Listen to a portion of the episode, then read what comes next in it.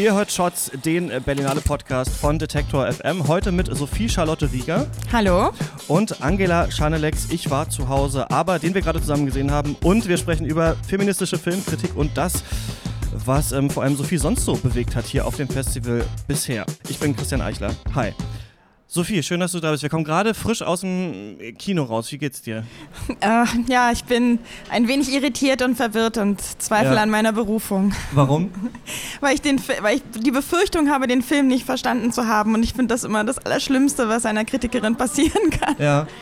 Hast du die nötige Hochnäsigkeit, dann das einfach umzusetzen in der Film war einfach schlecht? Also das ist ja, glaube ich, so äh, profilierte Kritiker manchmal oder welche, die gerne welche werden, verstehen es dann nicht, aber tun dann einfach so, als hätten sie halt verstanden, dass da nichts zu verstehen war. Äh, ich krieg dafür jetzt wahrscheinlich eins auf den Deckel, aber das ist für mich eine sehr betont männliche Attitüde, die ich versuche ja. zu vermeiden. Das finde ich aber ganz interessant. Du hast eine Website, Filmlöwen heißt die. Kannst du mal erklären, was ihr da so macht? Ja, also die Filmlöwen habe ich gegründet vor etwas mehr als vier Jahren, habe das auch vier Jahre lang weitestgehend alleine gemacht, ähm, mit der Idee dahinter, Filme von Frauen vorzustellen, denen mehr Sichtbarkeit zu geben, auch den Frauen mehr Sichtbarkeit zu geben und feministische Filmkritiken zu schreiben, die ich halt sonst einfach nicht verkaufen konnte, nicht untergebracht habe oder nur unter größten Diskussionen untergebracht habe. Hier klingelt jetzt ein Handy. Wir sitzen, wir stehen auch wieder hier wie gestern hier mit Patrick Walinski in dieser Ecke im äh, Pressebereich gegenüber vom Berlinale ähm, Palast. Also falls hier auch mal gleich eine Tasse runterfällt oder jemand durchkommt, äh, bitte ich das äh, zu entschuldigen. Ähm, Warum hast du das nicht verkauft bekommen? Oder hast du das Gefühl, heute ist es, ist einfacher, feministische Filmkritik verkauft nö. zu bekommen? Nein. Nö, nö, das ist, finde ich, also ich meine, ich habe es jetzt eine Weile nicht mehr so intensiv versucht, wie ich das mal versucht habe, mhm. aber das ist jetzt nicht unbedingt eine Perspektive, die sehr gefragt ist und es erfordert meistens relativ große Diskussionen dann über Sprache und äh, Argumentationen und das ist einfach teilweise dann sehr ärgerlich. Mhm. Nee, das ist nichts, was sich gut verkauft, nach wie vor nicht. Okay. Wie, du hast schon gesagt, dieses, ähm, das betont männliche, also einfach mal so zu tun, als hätte man das verstanden, obwohl das vielleicht gar nicht so der Fall ist, ähm, könnte so aussehen. Wie, wie sieht denn für dich eine feministische Filmkritik aus? Gott, wie sieht eine feministische Filmkritik aus? Ähm ich möchte das nicht verallgemeinern. Ich ja. sag mal, wie meine Herangehensweise ja. aussieht. Äh, also wenn, wenn ich einen Film kritisiere, dann versuche ich den auch immer im gesellschaftlichen Kontext zu sehen. Dann achte ich auf Geschlechterkonstruktionen. Äh, ich achte aber auch darauf, also zum Beispiel, wie die Kamera Figuren einfängt, wie sie Frauen und Männer, Männer einfängt, was sie einfängt und was nicht, ähm, aus welcher Richtung sie blickt und so weiter. Und eben auch auf inhaltlicher Ebene, wie werden Figuren konstruiert, mit welchen Charaktereigenschaften und so weiter. Wie ist es so bei äh, Besetzungen zum Beispiel oder auch wer den Film macht? Denn du guckst ja hauptsächlich auch Filme von Frauen hier, ne? Genau, ich gucke hauptsächlich Filme von Frauen, insbesondere jetzt hier bei der Berlinale. Da habe ich ja diesmal auch ein bisschen mehr zu tun im ja, Wettbewerb. Bisschen. ein kleines bisschen. Ähm, und ja, klar, da achte ich natürlich schon auch drauf. Auch, äh, ich gucke auch gerne mal, wer hat die Kamera gemacht und wer hat den Schnitt gemacht. Ich finde schon, dass man das oft merkt. Also ob das eine Frau oder ein Mann war, das gibt, also gibt durchaus Unterschiede. Zum Beispiel? Nicht immer, aber boah, Gott, das, ich habe jetzt leider kein prägnantes Beispiel ja. parat, aber also ähm, ich wünschte, ich hätte jetzt einen, einen, Filmtitel dazu, aber es fällt mir öfter dabei auf, dass es auch so gerade so Blockbuster-Filme gibt oder Filme mit größerem Budget, mhm. äh, wo dann über Frauen, äh, wo ich mich die, wo ich die ganze Zeit das Gefühl habe, irgendwas stimmt nicht und dann gucke ich nachher rein, wer hat den gemacht und sehe äh, Regisseur, Drehbuchautor, äh, Editor, äh, Kameramann und irgendwie sind alle hinter der Kamera Männer und versuchen eine Geschichte über äh, weibliche Lebenswelten zu erzählen. Mhm. Das kann ja nicht Filmen klappen. dann die Frauen irgendwie anders ab, als es die Frauen selber machen würden. Ja, also ich meine, ich könnte, also ich würde mir jetzt nicht anmaßen, eine männliche Lebenswelt nachvollziehen zu können, ehrlich gesagt. Einfach mal eben so, ohne äh, mit, äh, keine Ahnung, einem Team zusammenzuarbeiten, was diese Lebenswelt erfahren hat und mich mhm. dazu beraten kann. Also, aber das bin nur ich. ich bin halt auch keine Filmemacherin, aber. Was mh, mm, hat dir denn bisher so. Oder lass uns doch vielleicht mal die Filme durchgehen, bevor wir zu dem kommen, den wir gerade frisch gesehen haben, haben wir noch ein bisschen mehr Zeit, den zu verarbeiten.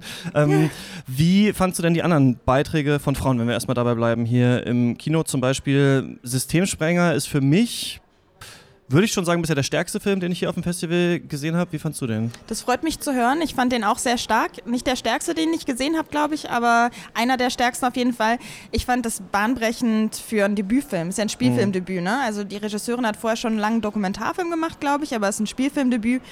die Intensität, die sie da erzeugt mit dieser Kinderdarstellerin, äh, sowas habe ich, glaube ich, im deutschsprachigen Raum noch nie gesehen. Das versteht man gar nicht richtig, ne? Wie diese Elfjährige das so spielen kann. Also so sein kann sie ja nicht weil, in, echt, weil Das habe ich am Anfang, am Anfang habe ich mich auch gefragt, oh Gott, die armen Eltern. Ja, ja, genau, aber ähm, das ist wirklich mit so einer Inbrunst und aber auch kann aber auch so schwach sein gleichzeitig. Aber das wird auch gut eingefangen, finde ich auch von der Kamera. Ne? Manchmal thront die so über den Bildern, dass man wirklich denkt, okay, gleich kriegt man selber auf die Fresse durch die Leinwand durch irgendwie. Also das fand ich wirklich ganz toll und auch die Aussage toll irgendwie so dieses, okay, es gibt vielleicht haben wir noch keine Lösung für dieses Problem und vielleicht müssen wir weitersuchen oder es irgendwie anders regeln. Ja. Na, für mich war die Aussage eher so, wieso, also wieso gibt es überhaupt Systemsprenger? Ja. Das liegt ja nicht an den Kindern, sondern das liegt an einem System, was sich sprengen lässt. Also mhm. warum mhm. müssen sich die Kinder dem System anpassen und nicht das System den Kindern? Das war so für mich eigentlich am Ende die Botschaft aus dem Film oder die Frage, die These, die da am Ende noch im Raum stand. Ja, genau. Naja, das System versucht es ja so ein bisschen mit diesen unterschiedlichen Einrichtungen, die es gibt, ne? oder, oder die, die es so gefunden hat, um Kinder zu behandeln, aber genau für dieses Kind gibt es eben keine. Ne? Das fand ich.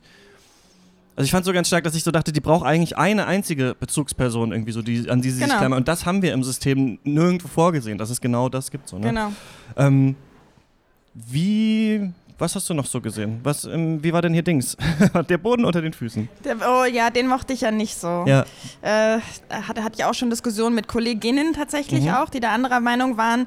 Äh, für mich war das, also es gibt ja nicht so viele Filme über Karriere, also Karri Karrierefrau an sich ist schon wieder so ein blödes ja. Wort, weil man würde ja nie Karrieremann sagen zum Beispiel. Ne? Mhm. Ich benutze es jetzt trotzdem mal, weil es, weil es eine Art von Figur ist, ne? weil Stimmt, es ein Stereotyp ist. Punkt, ja. ähm, also es gibt wenig Filme über Karrierefrauen und wenn ich dann einen sehe, dann achte ich schon auch sehr genau darauf, welche Geschichte erzählt denn jetzt ausgerechnet dieser Film. Ja. Ne, so als Einzelstück äh, im Vergleich zu, äh, ja, zum Beispiel Filme über Karrieremännern. Mhm. Ähm, und da fand ich halt diese Parallelisierung oder diese Parallelstellung mit der Geschichte von der psychisch kranken Schwester und dass sie da irgendwie schlechtes Gewissen hat, weil sie eigentlich bei ihrer Schwester sein mhm. will oder was diese Nebeneinanderstellung hat für mich diese äh, Karrierefrau unterminiert. Ich habe mich so ein bisschen gefragt, warum müssen, warum können wir keine Geschichte über beruflich erfolgreiche Frauen erzählen, ohne sie zu pathologisieren und ja. denen Depressionen, Burnout oder ich weiß nicht was anzudichten. Warum äh, sehe ich sie jetzt wieder in einer Situation, wo sie hin und her gerissen ist zwischen Karriere und Familie? Das war jetzt in dem Fall kein Kind, aber es war eben die Schwester. Äh, dann hatte ich so leider feministische Probleme mit und es war für mich auch nicht konsequent Also war quasi, wenn mal ein Film diese, diese Welt ausstellt, dann ist es komisch, dass dann gerade die Frau dann auf einmal wieder zu ihrer Schwester nach Hause muss und sich quasi diesen Pflichten widmen muss. Ja, komisch nicht, es ist halt sehr klassisch. Ja, genau. Ja. Okay. Und warum nicht konsequent erzählt? Ähm, na, es, es, wird ja so ein bisschen diese Psychothriller-Atmosphäre aufgemacht mhm. am Anfang, die ich auch super spannend fand. ja, man denkt, es kommt so ein Shutter Island-Twist irgendwann. Ja, ne? genau, ja. genau. Und ich habe die ganze Zeit drauf gewartet, war doch schon tierisch heiß drauf und dachte, oh, ist ja total genial gemacht. Und dann versandet aber dieser Strang. Mhm. Also ich meine, also klar lässt sich auch argumentieren, es ist schön, dass es sich nicht auflöst, so dass es halt im Raum stehen bleibt, aber ich finde, dass es sich nicht nur nicht auflöst, sondern dass der Film das irgendwie auf halber Strecke vergisst, dass das stattgefunden hat. Ja, muss ja eigentlich absichtlich sein. Ne? Das hat mich aber auch total gewundert.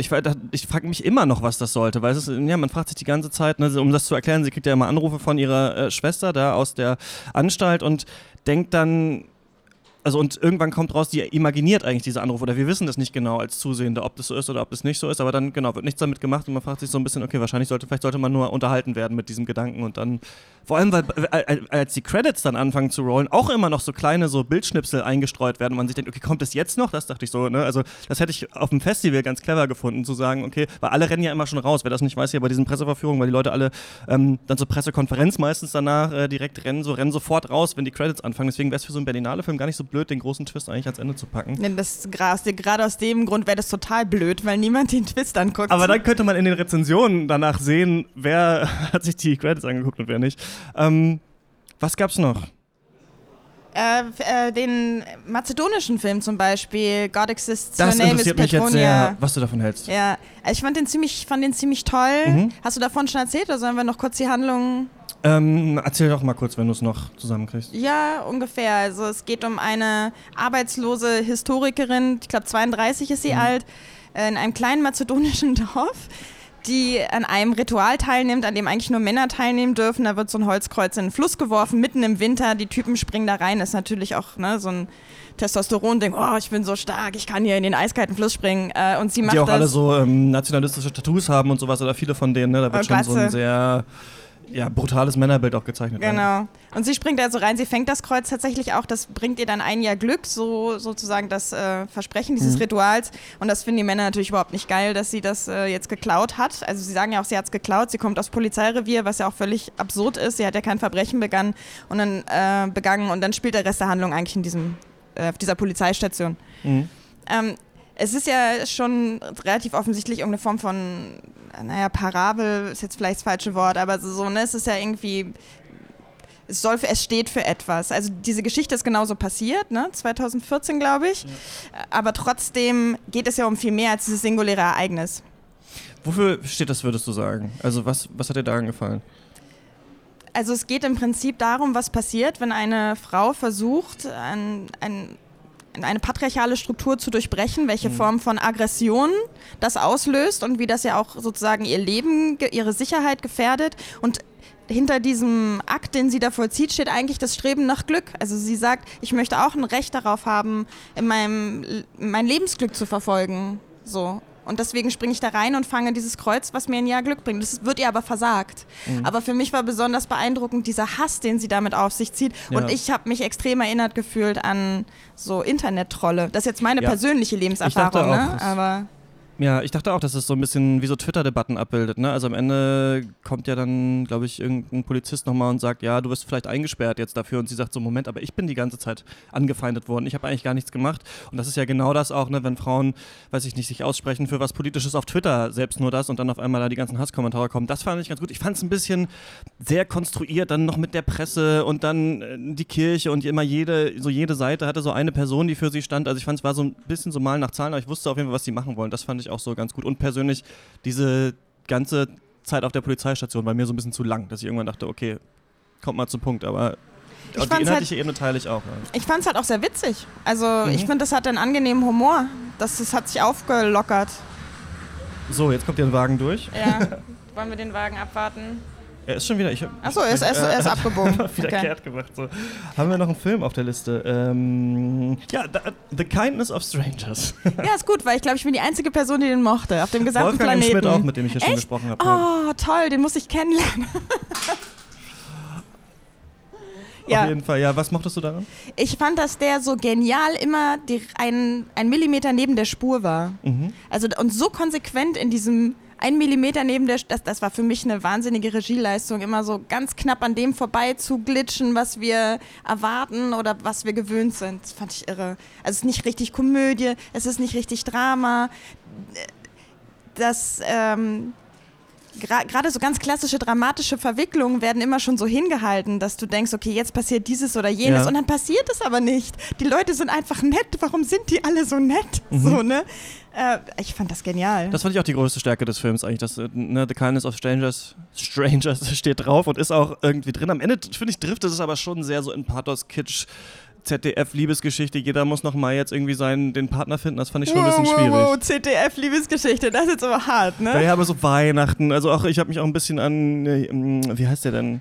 Love, oh, dieser... Äh, ja, äh, Love Actually, ja, so genau. erinnert gefühlt. Also dass er, am Ende driftet das schon so sehr in die Rom-Com irgendwie ab. Und was ich, ich hatte das Problem, ich weiß nicht, wie du das siehst, weil oft bei so Repräsentationsdiskursen ne, geht es ja oft darum, ähm, dass aufgrund, dass, dass, dass Diskriminierte oder Menschen, die auch unterdrückten Schichten angehören, eben mehr auch zu sehen sein sollen im Kino. Gleichzeitig werden da aber oft so ökonomische Zusammenhänge so ein bisschen vergessen. Ne? Also dann wird gesagt, weiß ich nicht, wir brauchen im Aufsichtsrat von Porsche auch eine schwarze Frau, aber dass sich niemand einen Porsche leisten kann, ist da manchmal gar nicht in diesem in diesem Diskurs drin. Ich fand es ganz interessant, dass er ja auch so ökonomische Sachen anspricht, dieser Film, The Kindness of Strangers, und auch wirklich mit Ausgegrenzten sich beschäftigt, aber am Ende habe ich das Gefühl, sagt der Film so ein bisschen, ja gut, wenn wir uns alle so ein bisschen helfen, dann ist eigentlich auch egal und dann sind die Armen auch wieder egal, wenn wir dann am Ende wieder in so Boutiquen shoppen können und so weiter. Also ich hatte so ein bisschen das Gefühl, am Ende ist dann alles wieder irgendwie so ganz gut, weil ein paar Men Menschen nett zueinander waren und so Systemkritik war da nicht so richtig zu finden.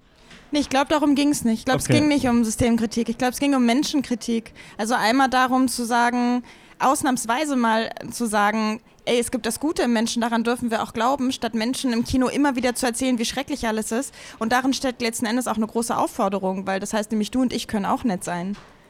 Und wir haben auch eine Verantwortung, zueinander nett zu sein. So, das, und das fand ich ein ziemlich starkes Statement, habe ich lange nicht im Kino gesehen.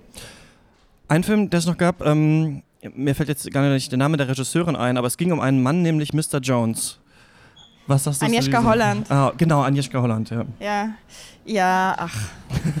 nicht der Rede wert. ach, ich weiß nicht, halt, ich fand ihn sehr klassisch so. Mhm. Das ist halt ein, äh, ein Biopic. Über einen Journalisten, über das zu lang ist. Ja, ja, zu lang vielleicht auch. Also ich fand's ich, habe den jetzt ganz gerne geguckt. Es ist nichts, was mich aus den Latschen haut.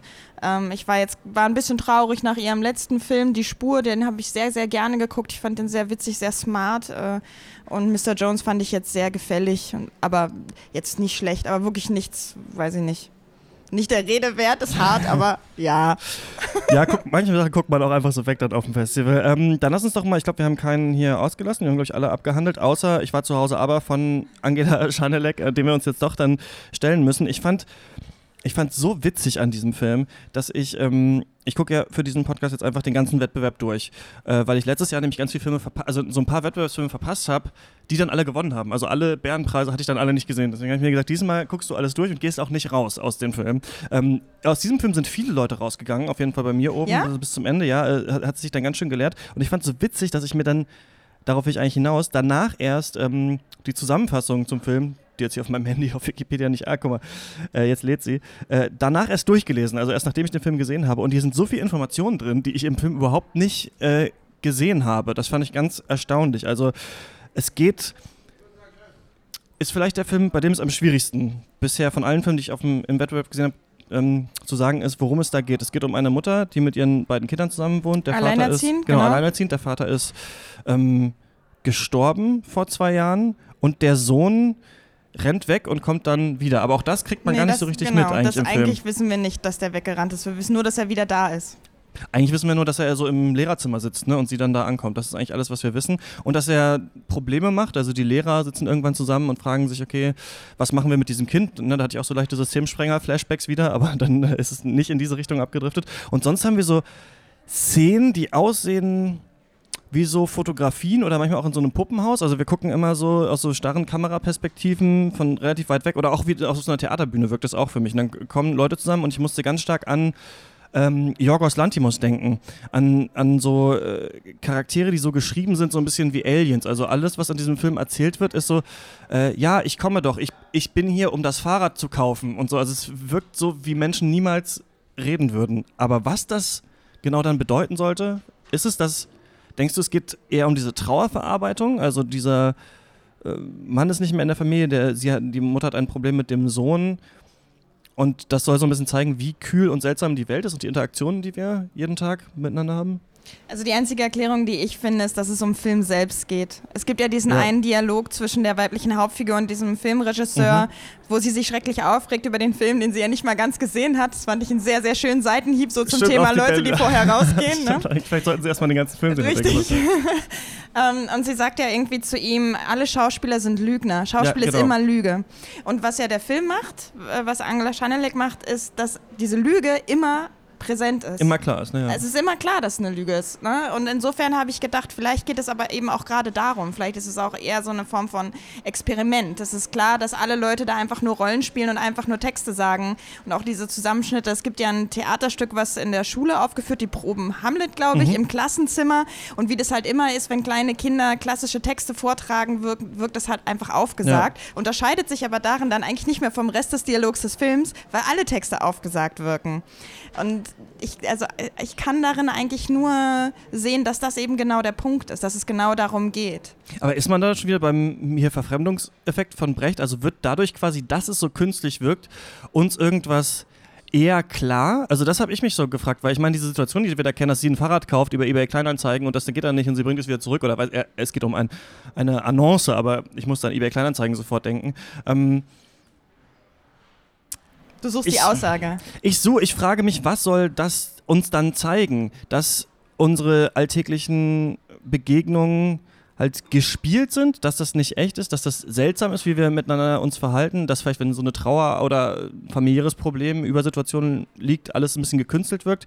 Ich fand interessant, wie sie, dass sie fast keine Szenen hatte, in denen sie fürsorglich zu ihren Kindern war, sondern eigentlich fast nur die Kinder angeschrien hat oder nicht richtig wusste, wie sie mit ihm. Gut, bis, bis zum Ende eigentlich. Dann gibt, da gibt es eine Szene, wo sie ihre Tochter umarmt. Das fand ich auch ganz interessant, aber. Vielleicht ist es wie so eine Art Meditation auch nur, ihre, der Film Tochter, zu sehen. die eigentlich ein Sohn ist. Das, war ich mir auch nicht ganz sicher. Sie hat zwei Kinder, einen älteren Sohn und einen mhm. jüngeren Sohn. Ah, ich dachte, Tochter. das war eine Tochter. Ja, es war nicht so ganz eindeutig. Aber zu dem Umarmen, da umarmt sich ja niemand. Es sind ja alle Menschen irgendwie, ne, stehen immer so einen halben Meter voneinander weg. Auch dieses Paar, was gezeigt wird, ja. was dann über Kinder und Nicht-Kinderkriegen spricht, in einem äh, wirklich haarsträubend unemo unemotionalen Gespräch. Also bei so einem emotionalen Thema. Ja. Eigentlich sind ja alle total emotional Aber voneinander entrückt. So so aufgebrochen ganz oft. Ne? Manchmal ist es so ganz roboterhaft, wie die miteinander reden. Dann dieser Monolog in der Mitte, wo sie über den Film redet oder über Schauspiel. Das ist fast noch der, der am menschlichsten wirkt, finde ich so. Und andere Sachen sind dann tatsächliche Theaterszenen, die nur auswendig gelernt sind. Ja, ich glaube, da sollte irgendeine Aussage drin sein. Also es gibt ja einen Moment, wo sie so mega ausrastet und ihre Kinder vor die Tür setzt. Mhm, also das ist ja ein genau. total merkwürdiger Moment, aber der ist auch deswegen so merkwürdig, weil sie plötzlich so hoch emotional ist. Genau. Also so plötzlich ist der Emotion, wo den ganzen Film über nichts war. Ähm, aber ja, ich kann da jetzt auch keine Erklärung für finden. Aber ich, ich habe das Gefühl, die, die Regisseurin erlaubt sich so ein bisschen einen Spaß mit uns und wartet halt darauf, was wir da jetzt reinlesen. Also ich glaube auch. Die macht die Fläche bewusst auf, damit wir das reinlesen. Ich glaube auch. Und das ist immer auch eine andere Situation, finde ich, über einen Film zu reden, wenn man gerade rausgekommen ist. Ja. Ähm, aber es ist ja vielleicht auch die, die ja, echteste Reaktion, die man dann so darauf haben kann. Ähm, lass uns doch nochmal über das äh, Verhältnis von Männern und Frauen sprechen, hier so im Wettbewerb. Das wurde ja eigentlich von Dieter Koslik so gepriesen, dass diesmal sehr, sehr viele Filme von Frauen mit dabei sind. Wie siehst du das? Ja, also in der Geschichte der Berlinale sind es sehr viele. Mhm. es sind aber, ich habe jetzt keine Prozentzahlen, es sind je nach, ach genau, also es waren ursprünglich 8 von 23, wenn alle Wettbewerbsfilme, auch die außer Konkurrenz mitgezählt werden. 8 von 23 ist jetzt nicht so wahnsinnig viel. Dann hat Dieter Koslik selber das ein bisschen besser verpackt am Samstag bei der Veranstaltung von äh, Women in Film and Television hat gesagt, es sind sieben von 17, hat also nur die wirklich konkurrierenden Filme gezählt. Und jetzt ist ja auch noch ein Film rausgefallen, nämlich der chinesische Wettbewerbsbeitrag. Jetzt sind sieben von 16. Das so kann es also auch gehen, wenn man nachträglich noch so ein paar Männerfilme genau. rausstreicht. Ja. Ich, ich, ich, schwöre, aber damit haben wir Feministinnen nichts zu tun. ähm, so, jetzt genau, und das nochmal kurz zu sagen, ein Beitrag aus China wurde aus dem Wettbewerb gestrichen. Ähm, und da wurde, war die offizielle Begründung, dass der Film noch in der Postproduktion ist und nicht fertig wurde. Technische, es heißt techn genau, technische Probleme in der Postproduktion. Probleme in der Postproduktion, genau, aber äh, es wird gemunkelt eben in unterschiedlichen Medien, dass es an ja, der chinesischen Zensur liegt oder dass es politische Gründe hat. Dadurch wird dann am äh, Freitag ein anderer Film gezeigt. Wir werden aber darüber auch nochmal sprechen, wahrscheinlich in der Sendung übermorgen dann. Ähm, Genau, aber wir waren eigentlich bei was ganz anderem. Genau, wir waren dabei, dass es jetzt, dass der Frauenanteil dadurch jetzt gestiegen ist und ja. äh, fast bei 50, also 7, 7 von 16, das ist ja schon, da geht ja echt Richtung 50 Prozent, ja. Ja, und da soll es auch für die Berlinale, Berlinale weiter hingehen, ne? Du warst auf einer Veranstaltung, wo genau. was dazu unterzeichnet wurde. Bei der Veranstaltung am Samstag wurde eine Selbstverpflichtung unterschrieben, oder Herr Koslik hat eine Selbstverpflichtung unterschrieben, die nennt sich 50-50 bei 2020. Das heißt theoretisch, dass im Jahr 2020, das wäre also bereits die nächste Berlinale, ja äh, 50 Prozent Frauen im Wettbewerb äh, vertreten sein sollten. Also dass 50 Prozent der Filme von Frauen sein sollten. Ja, schauen wir mal. Ja.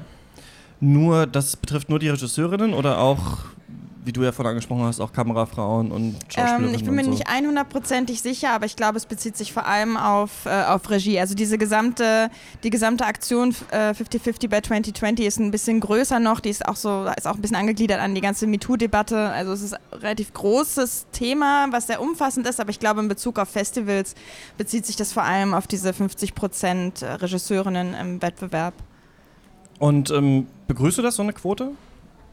Ja, Tatsächlich ja. Äh, also ich, ich, ich glaube, das sehen alle Frauen so, die für die Quote sind, dass wir sagen, wir wünschen uns, dass wir sie nicht mehr brauchen. Ne? Mhm. Ne? Also es ist einfach nur eine Übergangslösung. Aber also ich finde es schon ziemlich offensichtlich, dass es möglich ist, aber halt aus strukturellen Gründen nicht gemacht wird. Die Regisseurinnen sind alle da. Wenn Festivals sich Mühe geben, dann bekommen sie das hin. Äh, aber es ist, es ist eben ein Aufwand, der nur getrieben wird, wenn Menschen in irgendeiner Form dazu verpflichtet sind. Wobei wir jetzt auch ganz klar festhalten müssen, das ist eine Selbstverpflichtung. Ja, mhm. es, passiert überhaupt gar nichts, wenn wir nächstes Jahr wieder nur acht Regisseurinnen haben, außer dass äh, die Feministinnen äh, der Berlinale aufs Dach steigen. Worauf freust du dich noch auf diesem Festival? Hast du noch irgendwelche Sachen, wo du sagst, den muss ich unbedingt sehen? Ähm, Ich freue mich auf An äh, Anie Varda natürlich, auf die freue ich mich, da bin ich gespannt auf den Film. Äh, was läuft denn morgen noch? Morgen laufen noch zwei. Weiß ich nicht mehr. Und ich gucke relativ. Berlinale Brain, ne? Man weiß irgendwie Ja, ja, man mittlerweile. weiß also weder, welcher mittlerweile Tag ich wirklich, was- man, und man weiß auch gar nicht, was die eigene Stimmung ist, merke ich so bei mir. Ich weiß manchmal gar nicht, da bin ich, komme ich aus dem Film, bin traurig, dann bin ich wütend, dann freue ich mich. Ja. Nee, ich gucke auch äh, Retrospektive. Äh, da, über, Mhm. Also sind es ja nur Filme von Frauen. die Genau, ja, ne? das ist nur, äh, das hat auch Janine Meerapfel, ähm, die Direktorin der Akademie der Künste, neulich in der Rede sehr schön zusammengefasst, äh, wie man überhaupt auf die Idee kommen kann, eine Retrospektive über Regisseurinnen zu machen. Es würde doch nie eine Retrospektive über Regisseure geben, Ja. was auch wieder so schön war.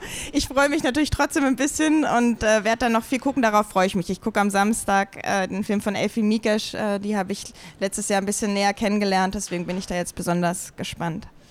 Alles klar.